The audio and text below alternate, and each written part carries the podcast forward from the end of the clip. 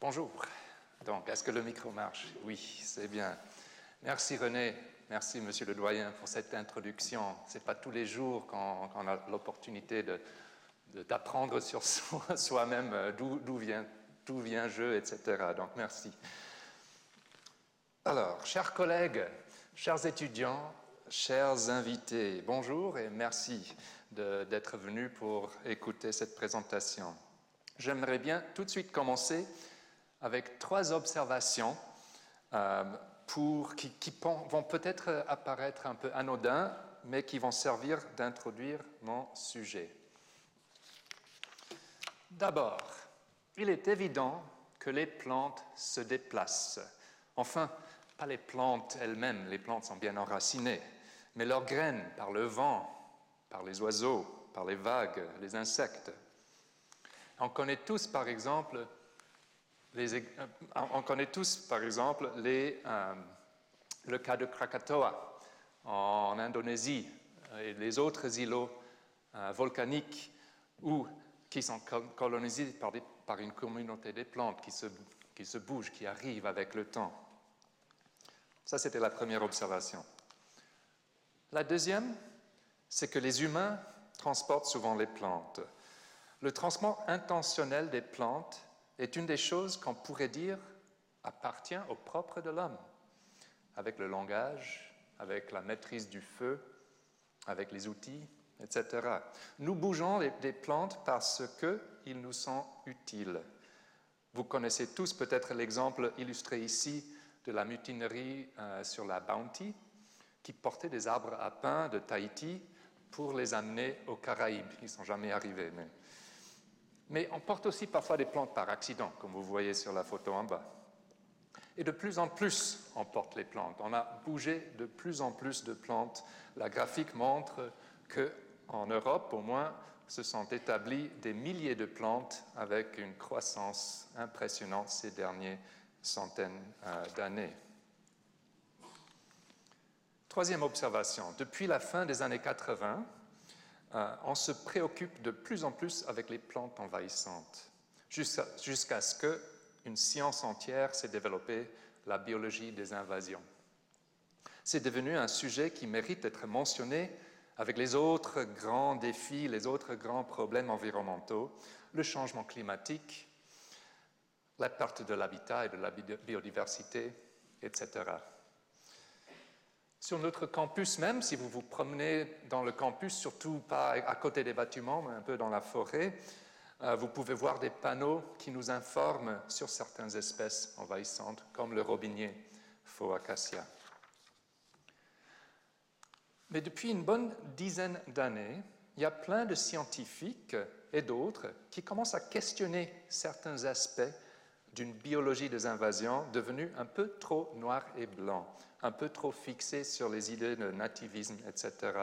Je vous laisse découvrir certains titres, certains exemples, et vous voyez dans, les cercles rouges certaines phrases qui donnent un, peu des idées sur la direction de certains critiques.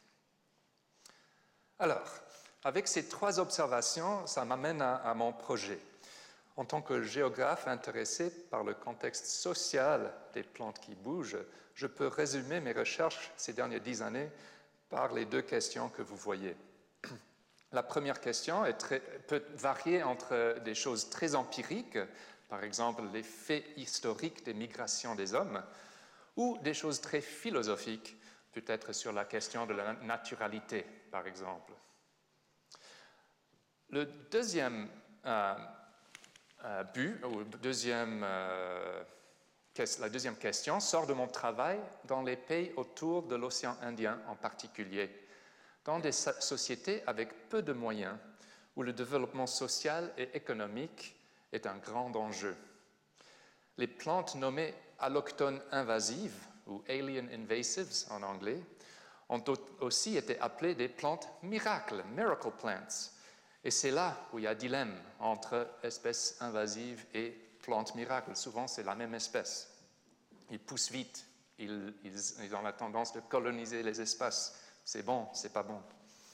Donc, pour les recherches que j'ai faites, que je vais décrire un petit peu, Je me suis euh, concentré sur deux types de plantes illustrées en bas de cette image. À gauche, euh, les différentes espèces de baobab, et à droite, une collection d'arbres et arbustes tropicales et subtropicales qu'on va découvrir ensemble. C'est une recherche qui se fait avec des collègues et avec des étudiants. On parle avec les gens, on parle beaucoup avec des gens différents à travers des enquêtes, des entretiens, des simples conversations, et souvent c'est là où on, apprend le plus. On parle avec des experts, des autorités, mais surtout avec les résidents des campagnes, les paysans qui vivent dans la campagne. Mais aussi avec ces collaborations, on a consulté des archives, des herbiers, on a récolté des échantillons biologiques que mes collègues botaniques analysent avec leurs outils, etc. Et ça, a beaucoup euh, euh, été dans de, travail dans des groupes, des équipes interdisciplinaires, comme vous allez découvrir dans les exemples qui vont suivre.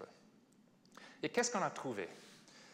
Alors, je vais dans ma présentation aujourd'hui présenter deux conclusions de recherche. Je commence avec les conclusions et je, fais marche arrière. Euh, donc, je vais après avoir présenté la conclusion, je vais essayer de la défendre avec des exemples tirés de ce grand projet de recherche ou des groupes de projets de recherche. La première conclusion, vous la voyez, et je vais vous montrer ça, que nous ne voyons pas l'humain quand on devrait le voir, à travers trois exemples. On commence avec les baobabs. Les baobabs, vous les connaissez peut-être, ces, arbres magnifiques avec leurs racines dans l'air. Il y en a neuf espèces. Ils sont distribués, comme vous voyez, avec six espèces à Madagascar, une espèce dominante et une nouvelle euh, documentée en Afrique, et une espèce en Australie. C'est cette espèce australienne qui nous a d'abord attirés. Pourquoi est-elle arrivée en Australie? Comment est-elle arrivée en Australie? Et avait-il un rôle des humains dans son déplacement? J'ai travaillé avec des collègues qui font du botanie moléculaire. Nous avons pris des échantillons, des feuilles de population de baobab, et euh, ce qu'ils font, mes collègues, c'est de comparer le code génétique de l'ADN pour établir des relations de proximité et de parenté. Et on a pu confirmer ce que d'autres ont déjà supposé, que la Dansonia gregoriae de l'Australie est arrivée avant les hommes en Australie, probablement avec un fruit qui flottait sur la mer. Mais ce qui était beaucoup plus intéressant que cela, et ce qui était nouveau, est l'histoire de ce baobab au sein du continent australien. Et c'est là on voit des traces euh, des humains. En effet, notre recherche a montré qu'il y avait un grand flux génétique entre les différentes parties de la population australienne des baobabs. C'est intéressant parce qu'il y a des barrières biogéographiques assez importantes dans cette zone du nord-ouest de l'Australie, le Kimberley, le Kimberley region of Northwest Australia. Il y a des fleuves, il y a des reliefs qui séparent les populations d'autres espèces. Euh, et donc la question c'est pourquoi le baobab n'a-t-il pas cette séparation? Pourquoi y a-t-il un grand flux génétique à travers ces barrières? Est-ce que c'était des wallabies ou des kangourous qui ont porté les graines ou les emus, par exemple? C'est possible. Mais vu leur utilité, on peut, on peut manger les fruits euh, qui, sont qui sont en haute teneur de vitamine C, par exemple, nous pensons plutôt à des humains. Et nous, justifions cette hypothèse avec d'autres éléments de preuve. D'abord, nous avons utilisé des données linguistiques nos collaborateurs linguistes ont tracé les relations entre les mots utilisés pour désigner le, baobab dans les langues aborigènes, dont il y a beaucoup de différentes langues dans ce coin, euh, dans le Kimberley. Ils ont trouvé que le flux des mots empruntés entre les groupes linguistiques avait des similarités avec le flux génétique des baobabs. Donc, les mots comme Larkarti, Wajar, Jumlu, Kertewun ont voyagé, ces mots ont voyagé, ils ont été empruntés dans des directions qui correspondent à peu près, pas exactement, mais à peu près, avec les mouvements présumés des gènes de baobab. Un deuxième élément de preuve à y ajouter, c'est archéologique. Les archéologues travaillant dans cette région, dans le Kimberley, montrent qu'il y avait une occupation humaine assez ancienne et dans les euh, fouilles archéologiques, ils trouvent des bouts de fruits de baobab dans des couches régulièrement jusqu'à il y a 40 000 ans. 40 000 ans, c'est presque jusqu'au début de la présence des, des, des, humains en Australie. Donc les gens l'ont utilisé. Il faut ajouter un troisième élément, c'est que les analyses génétiques ont aussi montré qui avait un goulot d'étranglement génétique. Là, c'est une traduction Google, euh, genetic bottleneck en anglais. J'espère que ça marche en français. Qui pourrait correspondre à une période où le baobab était coincé entre une côte en train de s'inonder depuis le nord à la fin de la dernière âge de glace et un climat plutôt inhospitalier sur le continent vers le sud. Donc les baobabs étaient plus vers le nord, mais ils étaient coincés quand la mer commençait à remonter. Et nous proposons donc que les humains anciens qui vivaient sur la côte plus au nord, dans la fin du Pléistocène, se sont retirés des zones inondées et portaient des fruits de baobab pendant leur migration vers le sud et vers l'est. Donc on peut conclure que ce qui paraissent être une espèce naturelle et iconique de cette zone, elle a une histoire humaine inconnue. On ne voit pas l'humain quand on devrait le voir. Alors, on revient sur cette carte. Vous voyez sûrement qu'il y a une autre distribution de baobab qui pose des questions que je n'ai pas encore mentionnées. Et il s'agit de cette distribution en Inde. Pourquoi y a-t-il des baobabs en Inde si ce sont des arbres africains? Et cela sera mon deuxième exemple. En effet, L'espèce africaine des baobabs, qui s'appelle Adansonia digitata, se trouve non seulement sur la côte africaine, comme vous voyez en haut à gauche, euh, et en haut et à gauche, en Tanzanie et en Mozambique, et partout en Afrique, mais sur plusieurs endroits autour de l'océan Indien, de Maurice à la Réunion, à Madagascar, Yémen, euh, Pakistan, Inde, Sri Lanka, jusqu'en Malaisie, mais surtout en Inde. Donc, Comment les baobabs sont-ils arrivés en Inde? Mystère. Les savants sont plus ou moins unis que les baobabs ont été apportés d'Afrique, et puis ils pointent le doigt toujours aux commerçants arabes, Arab traders. Mais nous, on voulait en savoir plus, parce qu'il y avait cette période de, traite euh, arabe entre le 10e et le 14e siècle, très connu, et ils pointent toujours le doigt à ça.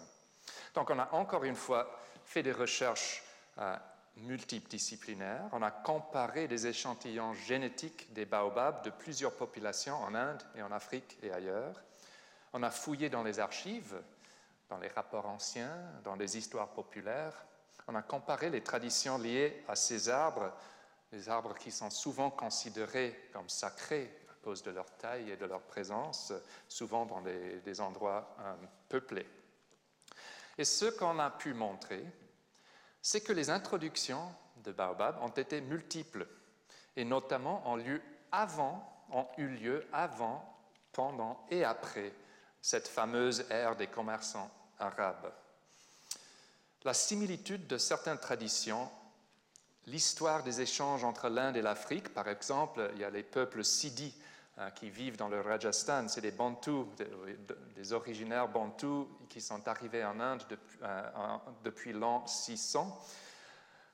Ces traditions, ces histoires montrent qu'il y a un rôle oublié des gens africains, des commerçants africains, marins africains, hein, mercenaires africains, serviteurs, esclaves africains, dans la dispersion de ces arbres. Ce n'est pas que les commerçants arabes qui les ont transportés plantés, etc. Donc on peut conclure là que nous ne voyons pas certains humains quand on devrait les voir. Alors là, on va passer au troisième exemple et il est très différent. Donc on va laisser derrière nous les baobabs, mais on va passer à un exemple euh, des plantes épineuses des pâturages. C'est aussi un exemple quand même de l'aveuglement quant au rôle des humains euh, dans les mouvements des plantes. Il s'agit ici d'une groupe de plantes dont certains sont nommés ou illustrés ici et dont on rencontre certains membres un peu partout euh, dans les pâturages tropicaux. Par exemple, si vous voyagez dans le nord de l'Australie, dans l'intérieur de l'Australie, sur les îles de l'Océanie, dans le nord de Viti Levu, Fidji, à Tanna sur Vanuatu, Grand Terre, Nouvelle-Calédonie, en Asie Sud-Est, Timor, Indonésie, Philippines, en Inde, Rajasthan, euh, sur les îles de l'océan Indien, Madagascar, La Réunion, en Afrique, Kenya, toute la côte Est, jusqu'en Afrique du Sud. Ce sont les arbustes que vous allez rencontrer. Peut-être pas tous les, toute la gamme, mais deux ou trois, et c'est très commun dans les zones pastorales. Et ils sont souvent épineux, comme je vous avais dit. Curieusement, la plupart d'entre eux sont originaires euh, des Amériques. Mais ce qui les unit, c'est plutôt leur statut comme coupables présumés, comme notre exemple ici.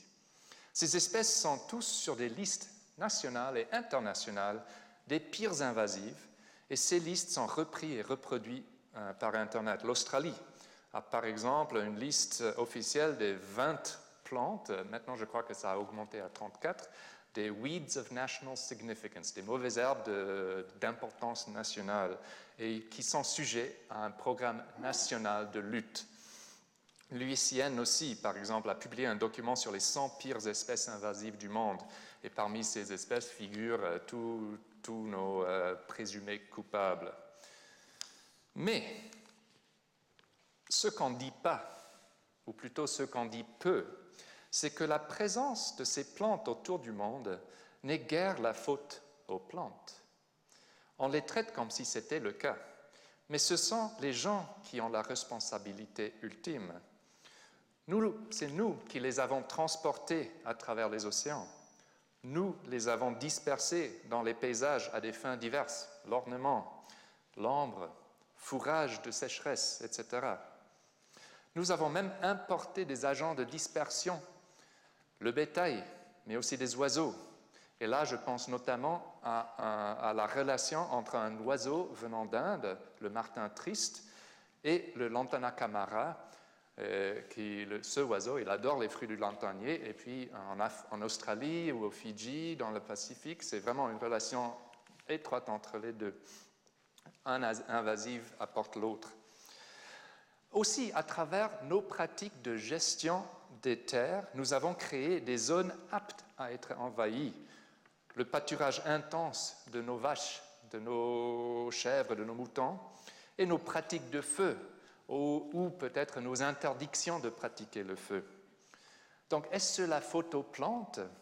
Je pense que non mais le message apporté par les désignations d'espèces invasives, c'est que c'est la photoplante. Mais peut-être euh, ils ne sont pas aussi coupables que ça. Alors, pour revenir à la première conclusion, je vous ai montré des exemples d'hybridité entre la nature et les humains. Le naturel et l'humain ont une longue histoire ensemble. Mais nous ne voyons pas toujours l'humain dans la nature quand on devrait le voir. Pour résumer autrement, je vais vous proposer le suivant. Que dans le cas, quand on parle des espèces endémiques ou des espèces charismatiques, nous avons une tendance à les célébrer, à célébrer leur nature, mais sans se rendre compte de leur histoire. Et ça va de même avec les espèces invasives ou allochtones, mais c'est à l'inverse nous avons une tendance à les blâmer, mais encore une fois, sans se rendre compte de leur histoire humaine. Ça m'amène à la deuxième partie de cette présentation, la deuxième conclusion de recherche que vous voyez ici, c'est que les humains vivent avec les nouveaux arrivés. Que veux-je dire avec ça Vivre avec, qu'est-ce que ça veut dire? C'est qu'on s'adapte. C'est une question d'adaptation mais avec trois éléments clés dans cette notion. Il y a d'abord l'opportunisme, on trouve des utilisations, des façons d'en bénéficier. Deuxièmement, c'est des solutions, on cherche aussi parfois à mitiger les inconvénients, à, contrôler une plante. Et troisièmement, tout cela se passe toujours dans un lieu, dans un contexte géographique, économique culturelle et politique à plusieurs échelles. Pour arriver à cette conclusion, je me base sur deux observations.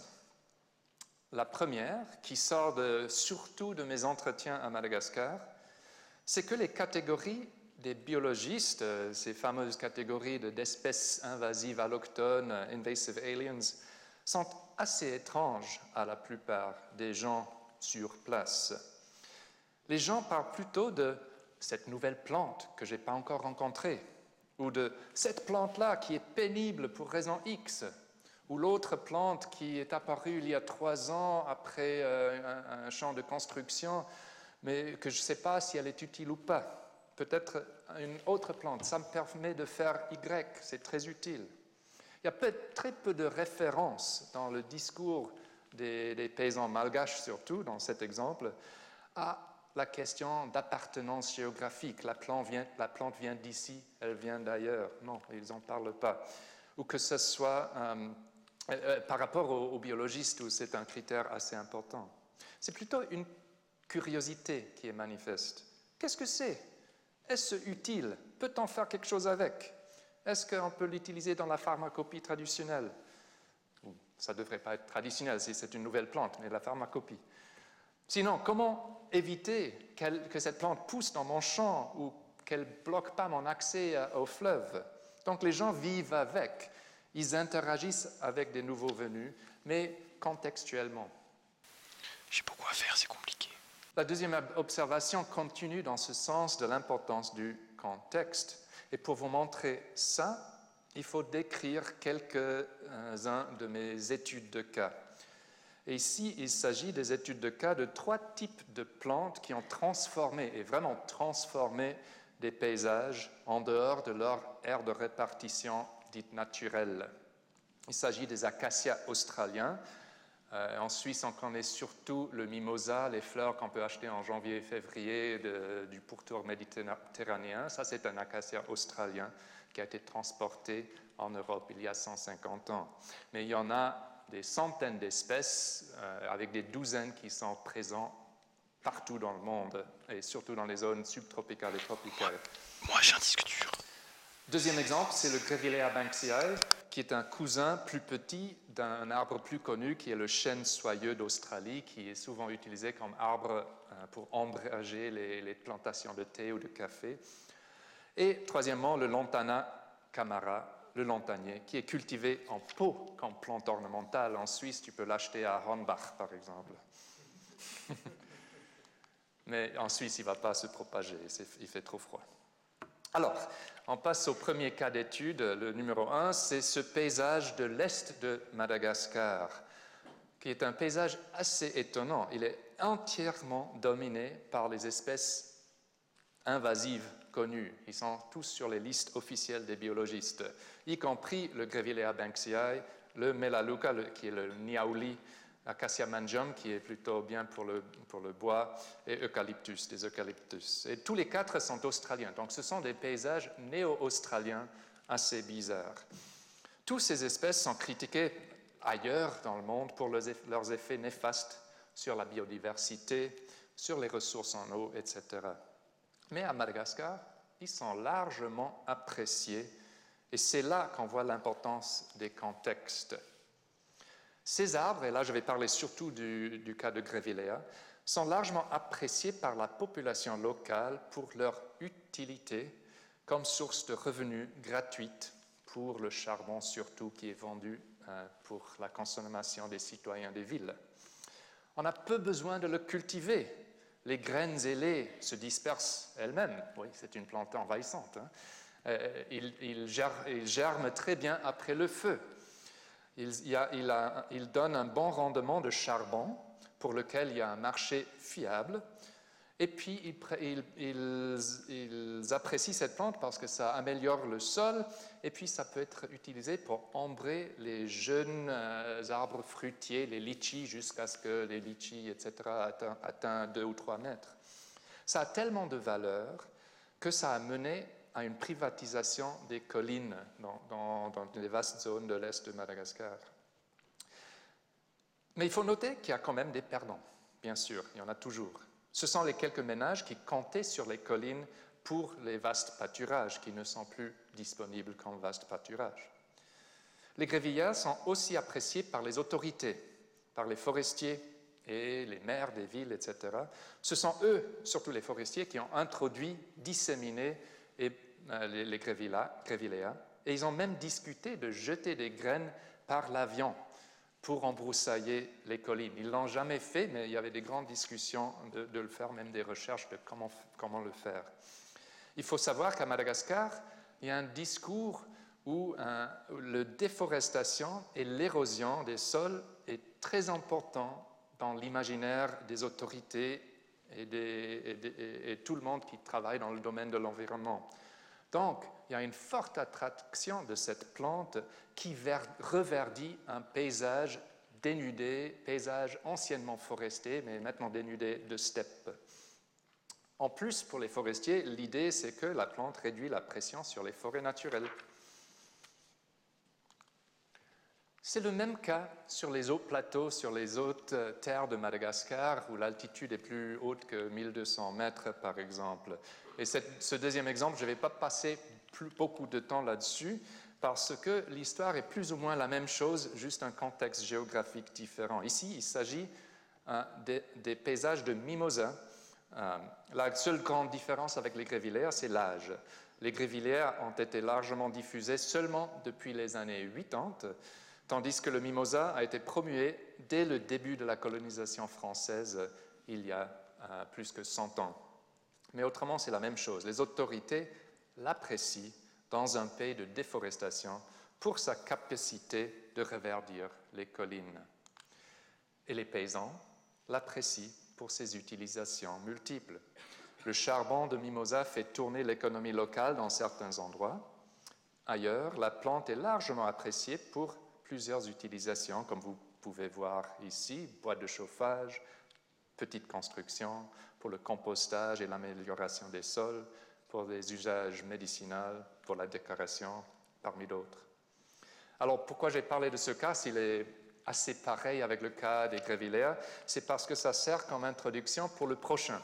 Et le prochain cas est aussi un cas où figurent les acacias, mais c'est en Afrique du Sud.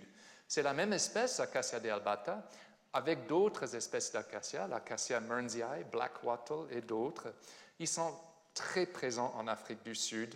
Ils ont été euh, introduits il y a une centaine, 150 ans pour leurs utilisations en foresterie et pour aider à tenir les sols dans les régions euh, où il y avait une question de dégradation de sol. Mais en Afrique du Sud, depuis 1995, un programme qui s'appelle Working for Water, travailler pour l'eau, emploie 20 000 gens par an pour couper, enlever, arracher et empoisonner les acacias et plusieurs autres espèces aliens. Ils dépensent un budget d'un demi-milliard de rand, donc 50 millions de francs par an, sur cela. Le gouvernement a aussi introduit des agents de lutte biologique, ça veut dire des insectes parasites des acacias, puis aussi ils ont strictement interdit euh, ou limiter la plantation de ces espèces. Et c'est un programme qui continue après 21 ans et perdure car ça satisfait plusieurs groupes d'intérêts. Ça crée du travail, ça crée de l'emploi parmi les populations pauvres. Ça améliore les ressources en eau dans un pays euh, qui, a, qui, a, peu de, ressources en eau. Et troisièmement, ça, s'inscrit dans la lutte contre les espèces allochtones qui menacent la biodiversité locale. Certes, il y a des gens qui l'utilisent, qui utilisent les acacias, comme à Madagascar, comme ailleurs. Certains résidents ruraux pauvres en collectent du bois pour vendre comme bois de chauffe ou font du charbon, plutôt pour le charbon de barbecue que le charbon de cuisine tous les jours. Et ils utilisent euh, l'acacia pour des tâches de construction, Hein, comme vous voyez, je crois que c'est en haut à droite, euh, une enceinte à bœuf construite entièrement des, petites branches d'acacia mearnsii. En plus, l'exploitation industrielle de certaines espèces, vous en voyez une plantation en bas à droite, est, est permis dans, des enceintes déterminées. Mais donc, comment cette situation diffère? Pourquoi elle est tellement différente?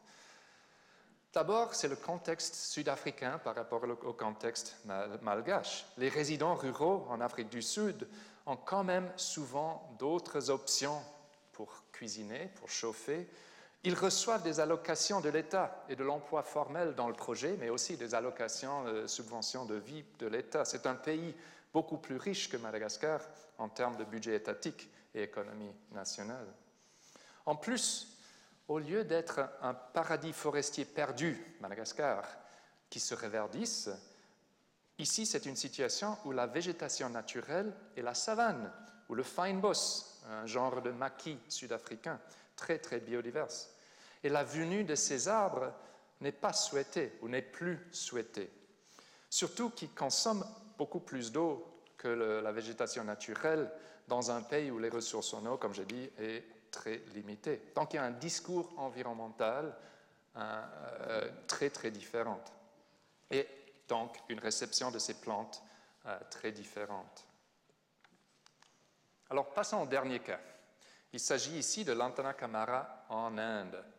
C'est une plante ornementale américaine présente depuis que les colons britanniques l'ont plantée dans leur jardin en Inde. Mais les fruits sont facilement dispersables par les oiseaux, y compris l'oiseau que j'avais mentionné avant.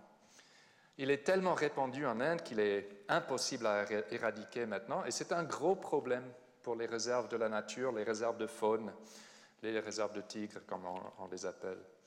L'habitat a changé, le, sous-bois devient tellement embroussaillé que ça gêne les animaux, ça change la nourriture qui est disponible, et en plus, ça gêne les touristes. On voit rien, on voit pas le tigre, il est caché derrière les, arbustes. Et grâce à ces épines, et à sa tendance de pousser en forme de fourré, le lantanier peut servir comme clôture, donc ça peut être utile, mais c'est assez pénible dans les champs pour les paysans.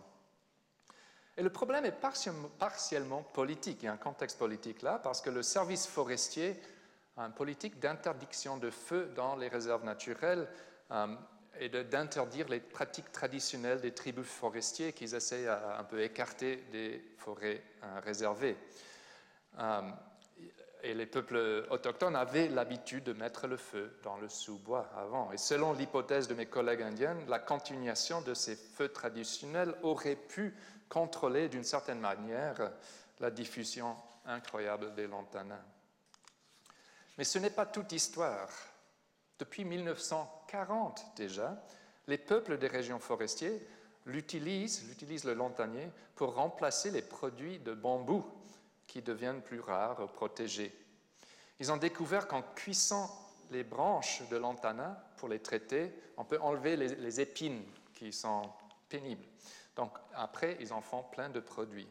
C'est une adaptation, une un opportunisme. Loin de contrôler les vastes étendues de lantana dans les réserves, mais localement, oui, ça, ça, arrive à contrôler euh, des populations locales de lantana et surtout, cette économie est très très importante pour ceux qui y participent. Ça forme la moitié des revenus de certaines familles. Alors, j'espère vous avoir donné une idée de ce que je veux dire avec vivre avec. Il y a de l'opportunisme, il y a des tentatives de lutte, mais c'est toujours dans des lieux vécus, avec leur contexte, leurs histoires, leurs écologies et leurs défis particuliers. Pour finir, je voulais réfléchir sur cette question, euh, euh, sur ce que cette recherche pouvait nous informer sur le phénomène des espèces envahissantes allochtones, les invasives, invasive aliens. Pour faire cela, je vais revenir sur une question très basique, la définition du problème, du problème ou du phénomène. On est à l'université, on commence toujours avec les définitions. Là, je vais finir avec les définitions. Les définitions d'espèces envahissantes ne sont pas uniformes. Il n'y a pas une définition qui est, la définition euh, que tout le monde utilise. Les scientifiques, ils, choisissent l'un ou l'autre de trois critères pour définir ce phénomène. C'est l'origine, l'impact et le comportement des plantes. Donc d'abord, il y a l'origine. Pour certains scientifiques, c'est le critère central. D'où vient cette plante? Est-ce qu'elle a traversé des frontières biogéographiques? Et notamment, est-ce qu'elle les a traversées avec l'aide de l'homme, l'aide des humains? Pour d'autres, c'est plutôt le comportement de la plante qui compte. C'est essentiellement, c'est est-ce que la plante elle est colonisatrice ou est-ce qu'elle finit à dominer, une, zone? Et c'est ça qui rend une plante invasive. Finalement, d'autres insistent que sans impact négatif, ça ne mérite pas le label invasive. Et bien sûr, les plantes peuvent satisfaire l'un, l'autre, deux, même trois de ces catégories, mais pas toutes les plantes tombent dans tous les cas. Il y en a des plantes mauvaises herbes qui ne sont, pas, qui allochtones, qui sont autochtones. Il y a des plantes invasives, etc. Vous pouvez voir toutes les combinaisons. Mais qu'est-ce qu'on peut contribuer à ces définitions à partir des recherches que je vous ai présentées aujourd'hui? Les choses que je vous ai présentées servent à troubler ces concepts ou à montrer que les ovales noirs sont plus flous qu'indiqués. D'abord, à travers le cas des baobabs d'Australie, on peut dire qu'il ne faut pas mettre un poids excessif sur la distinction allochtone, autochtone, native, non-native, surtout dans un contexte, en plus, dans un contexte de changement climatique historique et futur qui va encore bouleverser euh, les zones. Deuxièmement, à travers du cas du pastoral mob, les arbustes épineuses des pâturages, on voit que le comportement invasif d'une plante est parfois créé par nous, les humains. Donc il manque quelque chose dans cette partie du, de, définition. Finalement, les cas des gens ruraux euh, qui vivent avec les espèces invasives suggèrent qu'il y a des opportunités qui ne sont souvent pas prises en compte. Il y a des impacts positifs aussi qu'il ne faut pas mettre à côté. Dans, leur ensemble, ces observations contribuent à rendre moins noir et blanc, plus contextualisée la discussion des invasives. Alors maintenant, c'est le moment de résumer. Je reviens à mes deux questions de début. Et mon message final a trois éléments. D'abord, premièrement, les plantes ont bougé depuis longtemps, ça on sait, sans et avec notre aide, l'aide des humains. Et ces dynamiques contribuent aux richesses des paysages de nos jours, mais aussi aux enjeux des paysages de nos jours.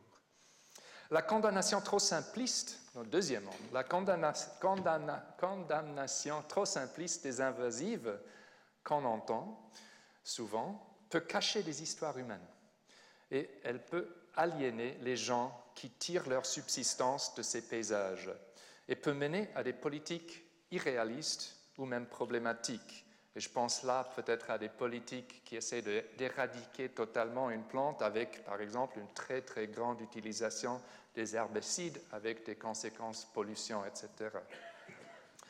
Troisièmement, troisième élément, c'est que le développement régional dans les pays du Sud demande de l'opportunisme et une capacité d'adaptation aux paysages qui sont très dynamiques, avec des végétations dynamiques.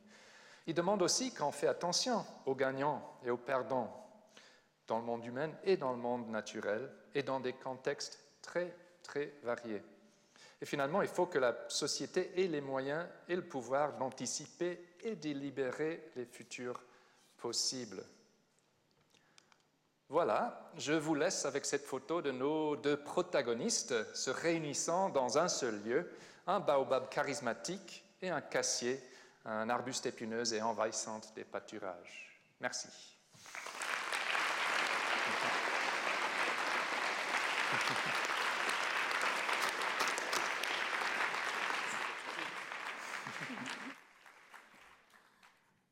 beaucoup, Christian.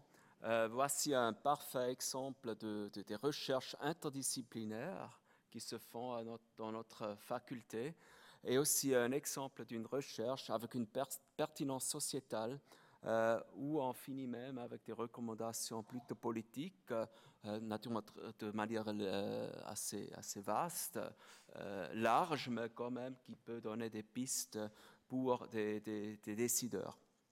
Alors maintenant, est-ce qu'il y a des questions à Christian?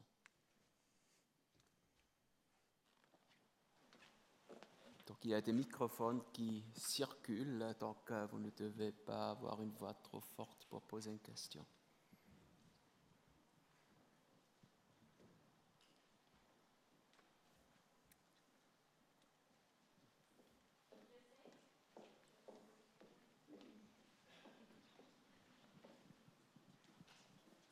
Bonjour. Euh, Est-ce que le concept de la, la natar, natar, bon, je- dis en anglais, is the concept of naturalization of these plants uh, applicable in any of these species? Je te laisse faire la traduction. D'accord. Est-ce que, est-ce, est-ce que mon micro marche? Ok. Est-ce que la le concept de naturalisation euh, s'applique à ces plantes? Oui. Donc les, les biologistes de l'invasion distinguent, euh, eux, ils distinguent plusieurs euh, niveaux dans les mouvements de plantes. Euh, L'introduction des graines à travers des barrières biogéographiques, euh, le succès de, reproduction et la naturalis- naturalisation, ils mettent ça avant l'invasion. Ça veut dire qu'une plante peut se reproduire dans un endroit, elle a une population qui est euh, euh, fertile qui, qui peut vivre, mais sans avoir ce comportement de- de se répandir plus grand, euh, de, prendre plus, de, plus, de plus en plus d'espace, de dominer, etc. Donc souvent, c'est un peu le, stade avant l'invasion. Et ils disent souvent qu'il y a un- un- un règle de 10, que parmi les plantes introduites, parmi les 10 plantes introduites, une va se naturaliser, et parmi les 10 plantes naturalisées, une va devenir invasive, par exemple.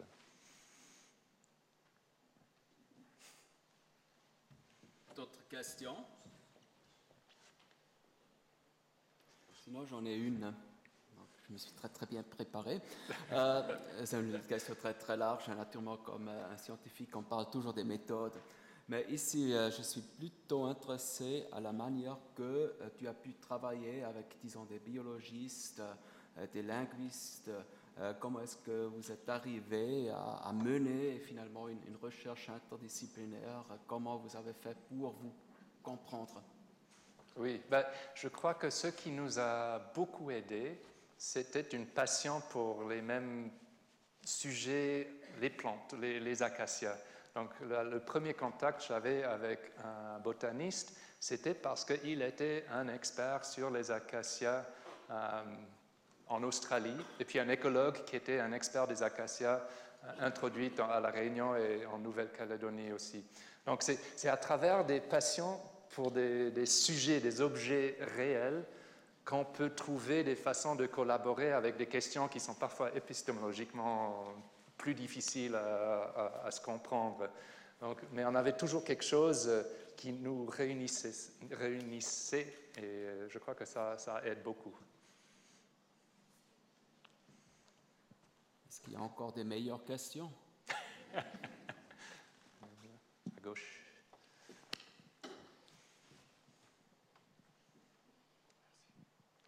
Bonjour, euh, je voudrais savoir sur euh, la durée de vie des baobabs. Donc, est-ce que c'est possible qu'ils étaient déjà en vie il y a 100 et quelques millions d'années, quand l'Inde, l'Australie, Madagascar et Afrique c'était sur la même plaque?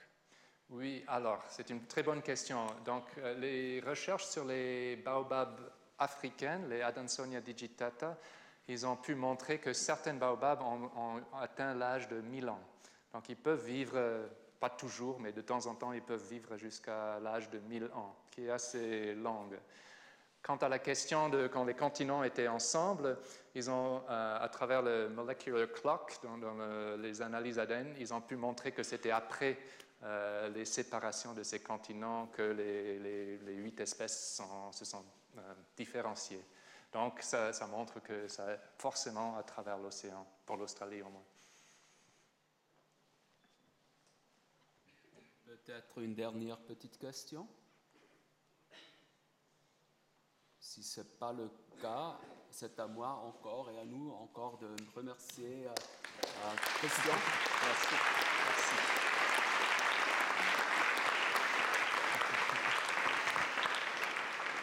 Pas seulement euh, lui, euh, il y a plusieurs institutions euh, qui ont aidé à l'organisation de cet événement. Donc, je pense à Unibat pour les locaux, pour le soutien technique, à Unicom aussi pour naturellement la publicité, et euh, certainement aussi décanat de, de notre faculté.